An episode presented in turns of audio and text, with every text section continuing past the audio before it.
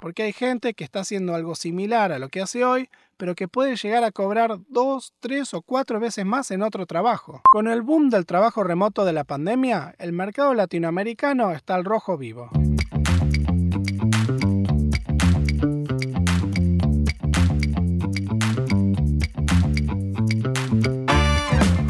Bienvenidos a Tecnología Informal, un espacio para hablar de carrera, de inversión, de producto, de cultura y de todo lo relacionado con startups.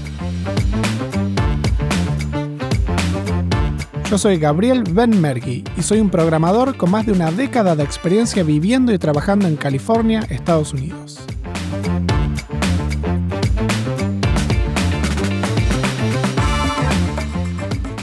Los recruiters en tecnología son uno de los roles más malentendidos de la industria, especialmente en Argentina, y por eso los programadores desperdician la oportunidad de conseguir mejores trabajos. En el episodio de hoy vamos a hablar de cómo funciona recruiting, cómo cobran, cómo trabajan y cómo uno puede usarlos para avanzar en tu carrera.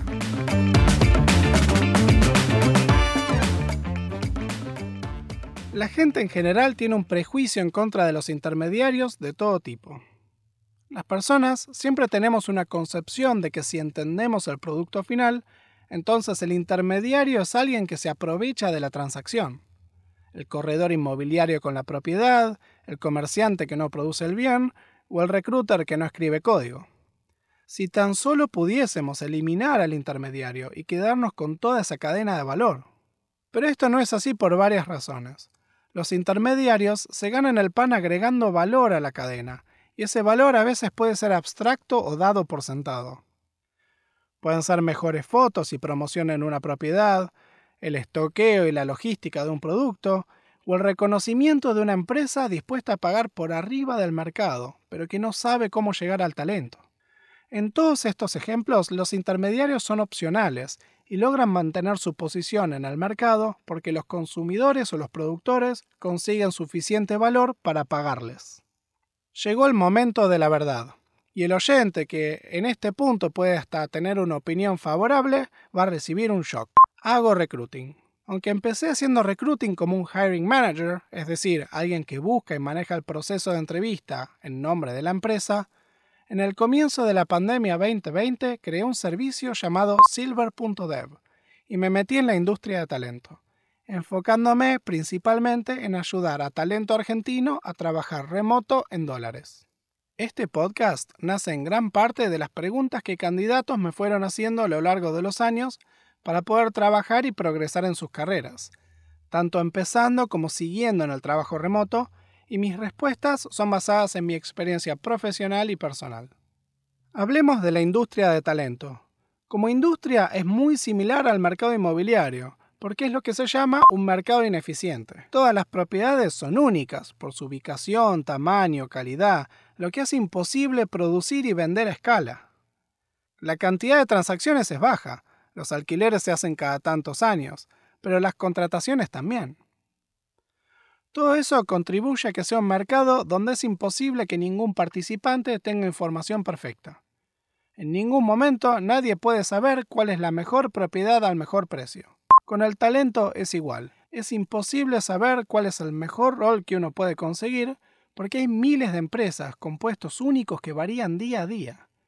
Cuánto pagan, cuánto está dispuesto a cobrar el candidato, en qué momento entra, para qué rol, cuál es el fit, son todos problemas de información. El valor fundamental de los recruiters es mejorar los canales de información, lograr que la información de la empresa, los puestos que busca, los salarios, las oportunidades, llegue a más gente para que estos puedan aprovecharla. El valor de esa información es considerable, porque hay gente que está haciendo algo similar a lo que hace hoy, pero que puede llegar a cobrar dos, tres o cuatro veces más en otro trabajo, y la empresa consigue un talento que necesita para producir su bien y llegar a más gente. Tener en cuenta que las startups de Silicon Valley pasan de tener pocas personas a cientos de programadores en pocos años, y encontrar y adquirir ese talento en el mercado es un auténtico desafío. Cuando yo entré a Script éramos 28 personas y cuatro años después, para cuando me fui, éramos más de 1000. En Robinhood se pasó de 300 a 2000 en un año y medio. En Estados Unidos se estima que la industria de talento mueve más de 700 mil millones de dólares anuales y da lugar a un montón de empresas que hacen herramientas para la gestión de talento, o las entrevistas técnicas, o los avisos y hasta las redes sociales. La empresa más importante de este espacio es LinkedIn, que fue comprada por Microsoft y cotiza en decenas de miles de millones de dólares. LinkedIn hace su plata vendiéndole herramientas de gestión y acceso a la información a recruiters sobre las personas que están en la plataforma. En el espacio de ads están Indeed, ZipRecruiter, AngelList y en gestión están empresas como Greenhouse o Lever. En términos de innovación, hace no muchos años empezó TripleByte, con un modelo más innovador de hacer un screening a los candidatos y luego crearles un perfil que sería mostrado en muchas empresas simultáneamente, con la idea de crear un marketplace de talento y empresas. Me gustó tanto su producto que apliqué para trabajar ahí y hasta recibí una oferta, aunque terminé eligiendo Robinhood. Con el boom del trabajo remoto de la pandemia, el mercado latinoamericano está al rojo vivo. Consultoras, empresas y recruiters están atacando el mercado regional como nunca antes. Y surgieron muchos nuevos jugadores en el espacio, como por ejemplo Silverdev. Aunque hay muchos productos que son linderos a recruiting, la unidad elemental, el átomo, es la conexión entre una empresa y un candidato, y eso es un trabajo hecho casi exclusivamente por los recruiters.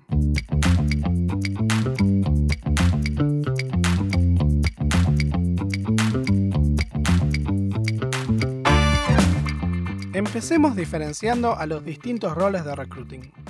El más común y popular, tanto en Argentina como en Estados Unidos, es el recruiter de la empresa. Típicamente parte de la estructura de recursos humanos maneja los canales de candidatos inbound, que son los que se contactan con la empresa mandando currículum o respondiendo avisos, y también los outbound, contactar a candidatos por referidos o por LinkedIn.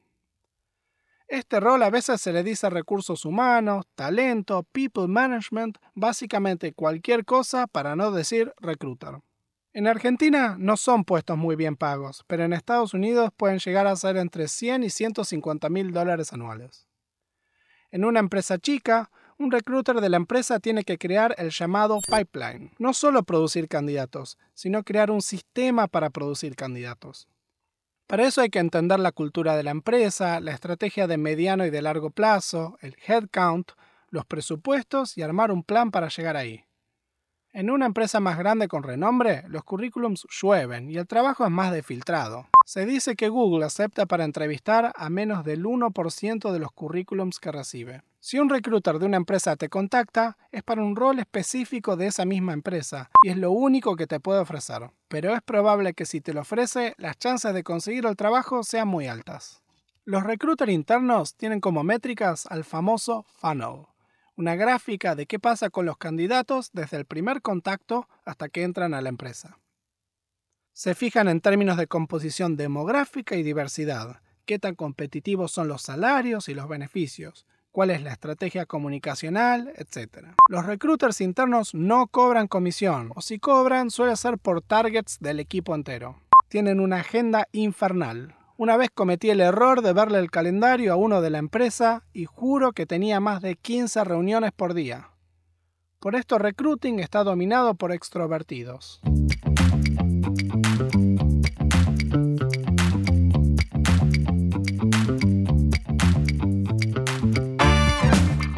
El segundo rol más común se llama sourcing. Son típicamente recruiters externos a la empresa que se contratan para conseguir más candidatos, o candidatos especiales como ejecutivos.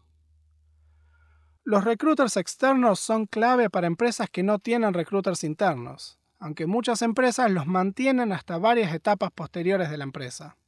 El sourcer trabaja a comisión, típicamente el 20% del salario efectivo anual del contratado. Esto es lucrativo para el recruiter, mientras que la empresa tiene muy poco que perder. Si el sourcer no presenta candidatos que pasen el proceso de entrevista, no tiene que pagar nada. Los sourcer arman una cartera de empresas y luego buscan perfiles que puedan servir para cualquiera de estas. Los famosos emails poco personalizados de recruiting probablemente vengan de un sourcer, porque es muy difícil en un contacto frío determinar el buen fit con información imperfecta.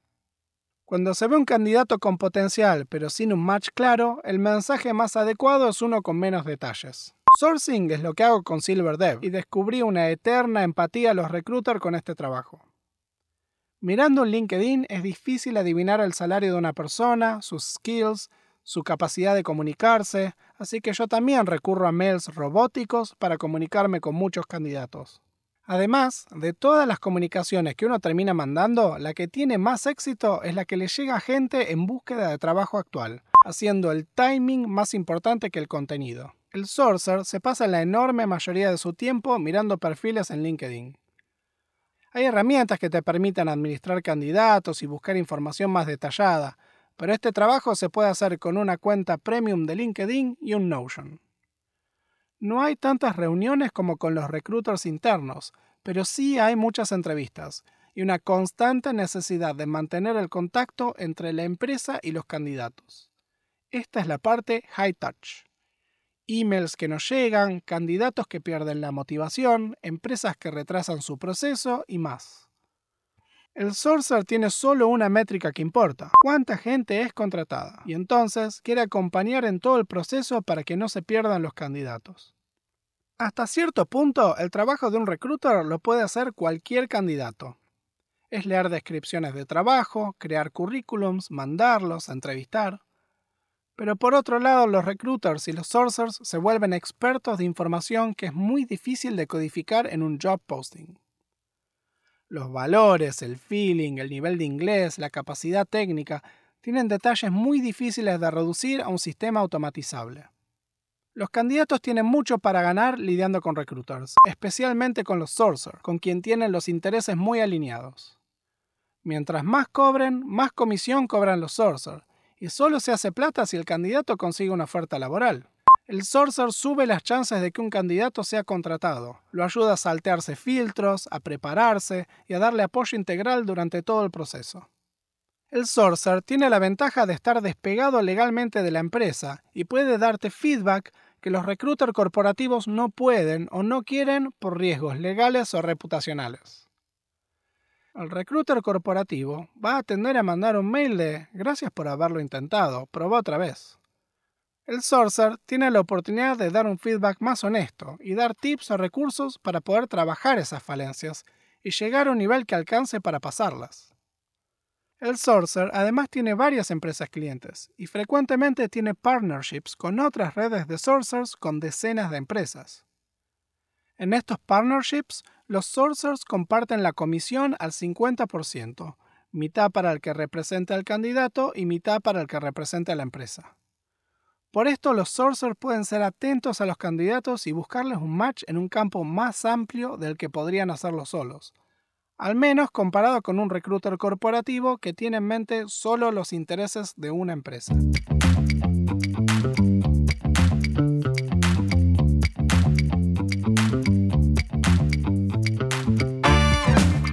Como candidato, la forma más efectiva de aprovechar un sourcer es pidiendo lo que uno quiere. ¿Cuánta plata querés? ¿Para qué tipo de rol y qué tipo de empresa? El sourcer siempre va a intentar darte la mejor opción que puede. Y si no encaja, bueno, no pasa nada. Lo peor que puede hacer un candidato es autofiltrarse y no conseguir la información específica que tienen los sourcers.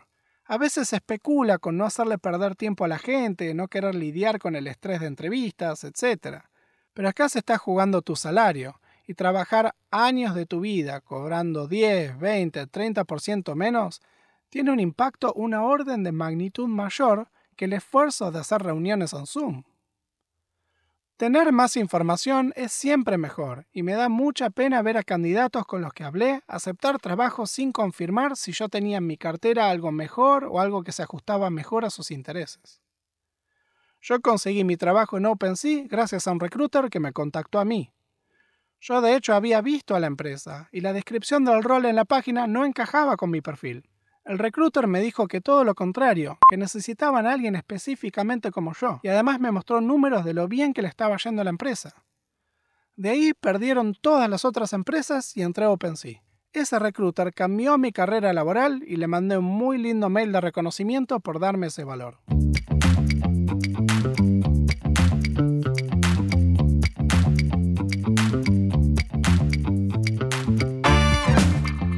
Los recruiters son una parte fundamental de la industria de las startups y no hay que sentirse mal por usarlos.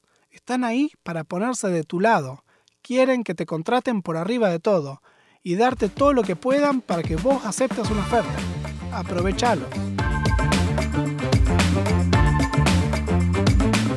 Si les gustó el podcast de hoy, se vienen muchos más.